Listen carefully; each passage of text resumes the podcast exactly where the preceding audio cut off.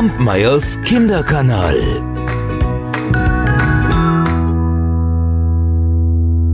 In einem Städtchen lebt ein junger Bursche, den nannten alle Peter den Einfältigen. Na ja, er war ein bisschen töricht und ein bisschen unbeholfen, das muss ich schon zugeben. Und dennoch hat er sieben Jahre lang fleißig und ehrlich bei einem Herrn gedient. Und als jetzt die Zeit vorbei war, da rief der Herr Peter zu sich und sagte, ich bin sehr zufrieden mit dir, Peter. Weißt du, leider kann ich dir kein Geld geben, aber schau hier, ich habe drei Käseleibe, daran wirst du lange zu essen haben. Peter der Einfältige wickelte die drei Laibe in ein Tuch, tat sie zum Brot in seinen Beutel, bedankte sich und ging davon. Er merkte leider nicht, dass der Herr ihm gar keinen Käse gegeben hatte, sondern drei große, runde, glatte Steine, so wie es sie im Fluss in rauen Mengen gibt. Deshalb waren sie auch so schwer. Aber Peter merkte nichts, sondern setzte seinen Weg fort. Dieser führte ihn durch einen dichten, dunklen Wald. Niemand wagte sich hinein, denn es hieß, darin hausten Vampire und Teufel und Räuber. Aber Peter fürchtete sich nicht. Er ging und ging und ging, und schließlich wurde es dunkel, und da war er jetzt mitten im Wald. Ach, und er war so, so müde. Oh. Und deshalb beschloss er dort zu schlafen, wo er gerade war. Aber natürlich nicht auf dem Boden, ganz so einfältig war er dann doch nicht. Dort könnte er ja von Tieren angegriffen werden. Und so schaute er und entdeckte eine große, kräftige Eiche. Dort hinauf kletterte er, machte es sich in einem Ast bequem und schlief ein.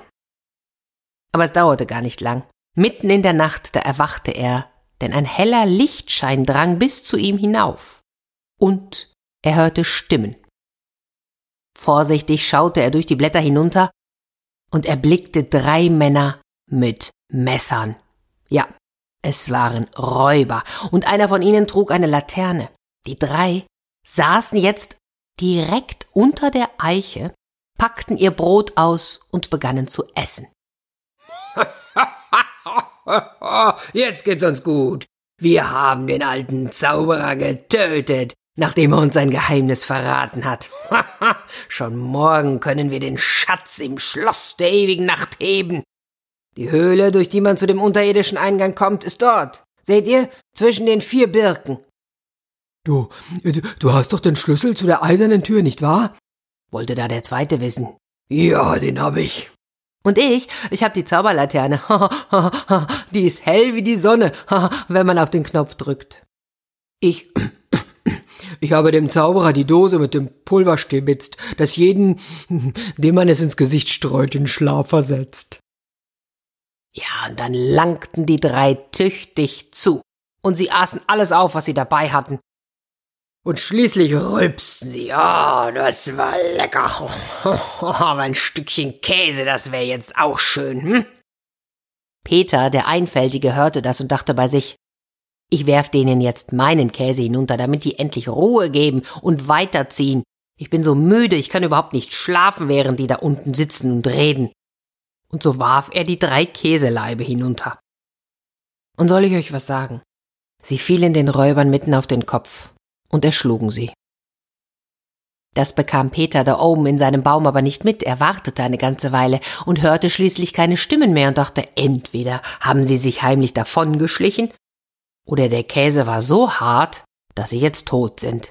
Ich steig mal hinunter. Und das tat er, und da stellte er fest, ja, die Räuber waren mausetot.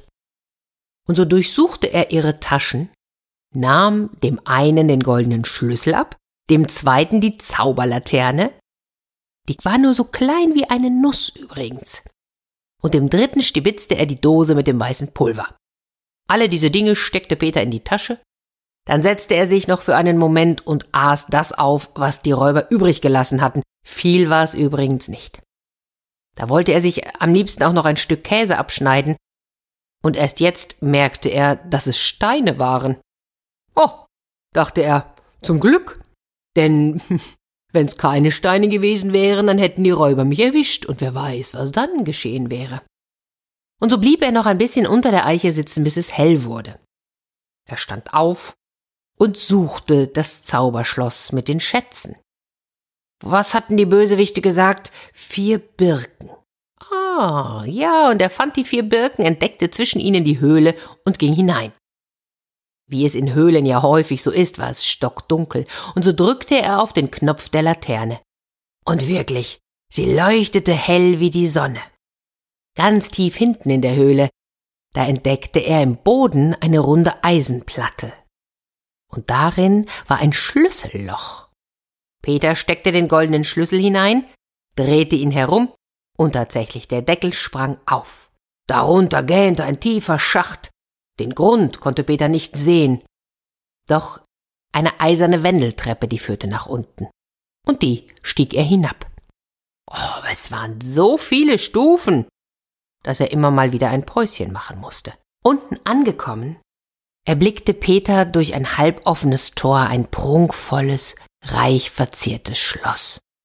Doch als er durch das Tor trat, da stürzte ihm ein gewaltiger Drache mit einer langen roten Zunge entgegen. Das Ungeheuer schnaubte und schrie ihn an. Was erdreistest du dich in diese Welt einzudringen, zu der den Menschen der Zutritt verboten ist? Ha? Jetzt werde ich dich zerreißen. Und der Drache streckte seine Krallen nach Peter aus. Aber Peter, der ließ sich nicht einschüchtern. Er nahm ein wenig Pulver aus der Dose, streute es dem Drachen auf den Kopf und im Nu sank das Ungeheuer in tiefen Schlaf. Nun betrat der Bursche das Schloss der ewigen Nacht. Er staunte über all die Schätze, die er dort sah, in jedem Zimmer. Oh, da waren Truhen voller Gold und Silber, Statuen aus Edelmetall, Kommoden mit Diamanten, Rubinen, Smaragden. Und überall war es totenstill.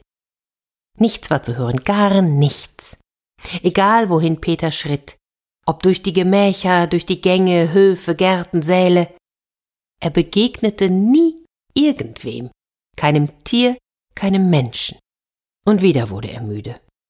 Und als er ein goldenes Bett mit seidenen Kissen entdeckte, da, oh, da warf er sich hinein und dachte, jetzt muss ich erst einmal schlafen.